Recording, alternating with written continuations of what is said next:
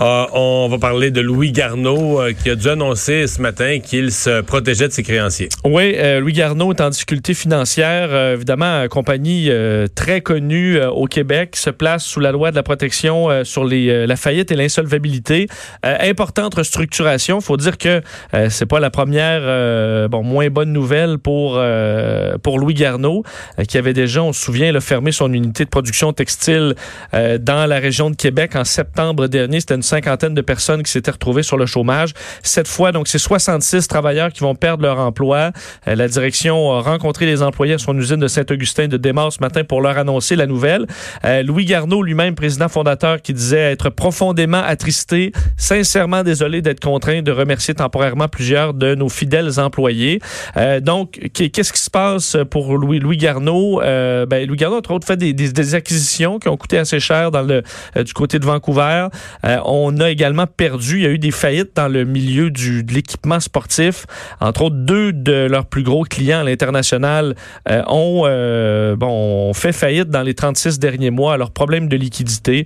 Mais Louis Garneau, qui, bon, l'entreprise qui compte en septembre 400 employés, euh, on veut garder l'entreprise à Saint-Augustin-de-Desmaures, mais ils font face, à, au dire de, de Louis Garneau, énormément de vent de face depuis un certain temps.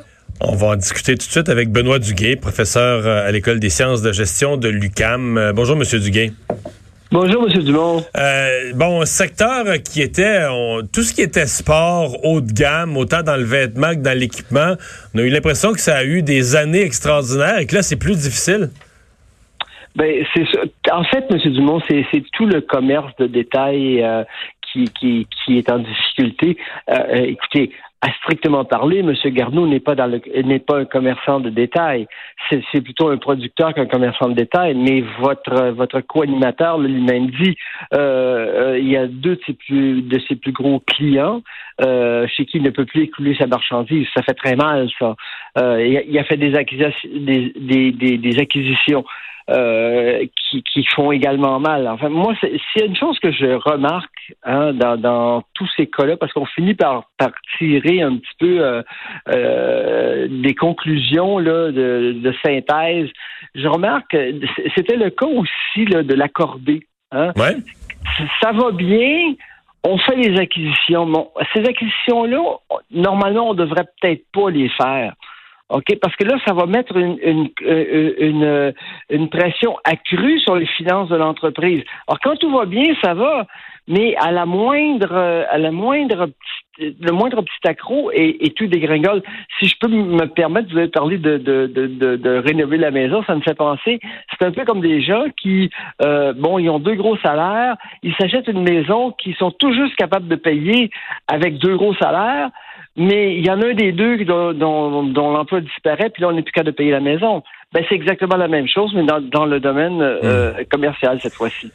Quelqu'un me, me, parlait, par exemple, il y a eu des difficultés pour l'accorder, on vient d'en parler, il y a Mountain Equipment, bon là, Louis Garneau, c'est quand même tout le même secteur, c'est du sport haut de gamme.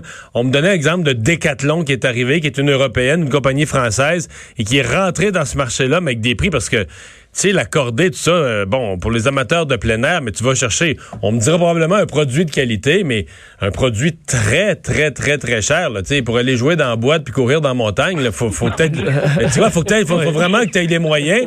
Euh, est-ce qu'il n'y a pas eu, euh, sais, c'est du loisir, c'est très, très à la mode le plein air, mais est-ce qu'il n'y a pas eu une, disons, une montée du haut de gamme démesurée puis qu'un joueur est arrivé et dit, moi, je coupe les prix dans ce domaine-là?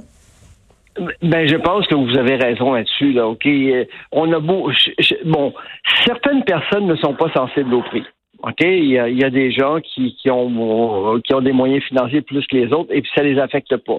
Mais d'autres sont beaucoup plus sensibles au prix. effectivement, quand on joue dans le haut de gamme, on a besoin d'avoir une clientèle euh, euh, assez, assez abondante. Hein, si vous regardez les autres commerces, laissez faire le plein air, là, OK, regardez le haut de gamme, là, regardez les ailes de la mode à Montréal, ouais. du haut de gamme, ça n'a pas fonctionné, puis moi je l'avais dit dès le début, OK, euh, chez le, reste, les gros, les boutiques de haut de gamme qu'on retrouve dans l'ancien hôtel, euh, mon Dieu, dans le centre-ville de Montréal, j'oublie le nom, là, euh, ça marche pas très bien non plus. Même des maisons comme, bon, euh, voyons, Ogilvy qui appartient maintenant à Old Train Foo, puis Old Train Foo là, qui est dans le haut de gamme, mais le bas de gamme, si je peux m'exprimer ainsi, avec euh, le, leur, ils ont une autre série de magasins, euh, ça va pas terrible non plus. Écoutez, le, haut de gamme là, ça prend beaucoup de clientèle pour faire vivre ça. Puis on n'a pas le, le, le, le, nombre de personnes requises ici. Là. On n'a pas le, minimum requis pour faire vivre des tas de gens dans le haut de gamme. Là. On n'est pas capable de faire ça. Et surtout dans une, dans une période où le, le, le, détail, en général, le commerce de détail est difficile. Les loyers, euh, les, tout ce que vous venez de nommer, c'est tout ça, plein centre-ville, dans certains des meilleurs, euh, des meilleurs loyers. Le loyer est cher, les taxes municipales sont chères, fait que tu réussis pas à vendre assez pour... Euh, Absolument. Allez voir les loyers sur la rue Sainte-Catherine, là. OK, les marchands s'en plaignent depuis des années, des années, ils sont pas capables d'arriver. Bon, bien sûr, ça, c'est pas le cas de M. Garneau, là, mais ça fait partie de, de, de la chaîne, euh, disons, là, du système euh, producteur euh, commerçant là, qui vend au commerce de détail, puis qui fait que les gens n'arrivent plus, là, ils sont plus capables d'arriver, là. Surtout avec l'arrivée du commerce électronique, OK? Puis là, en plus, ben, il y a le fameux virus qui crée de l'inquiétude, là. OK? Mm. Moi, je peux vous garantir que ça, ça va avoir un impact sur la consommation. Là. OK? De, de stimuler, là, comme on vient de le faire aux États-Unis en, en, abaissant le taux, le taux directeur, là, ça va pas stimuler la consommation, c'est à mon avis, là, mais pas du tout. Mm. OK? Parce que quand les gens sont inquiets, c'est pas parce qu'on va dire bah ça va te coûter un demi un demi pour ça de moins pour emprunter. Bon, ben là, ça, j'emprunte pas du tout, c'est ça la réponse. Donc. Okay, ça, je vais pas m'endetter quand je suis inquiet. là. Mm, c'est ça, la réponse prudente du consommateur. Benoît Duguay, merci d'avoir été là. Ça fait plaisir. Au revoir. On va aller une pause dans un instant. On va parler de ces tornades la nuit dernière qui ont fait 22 morts au Tennessee.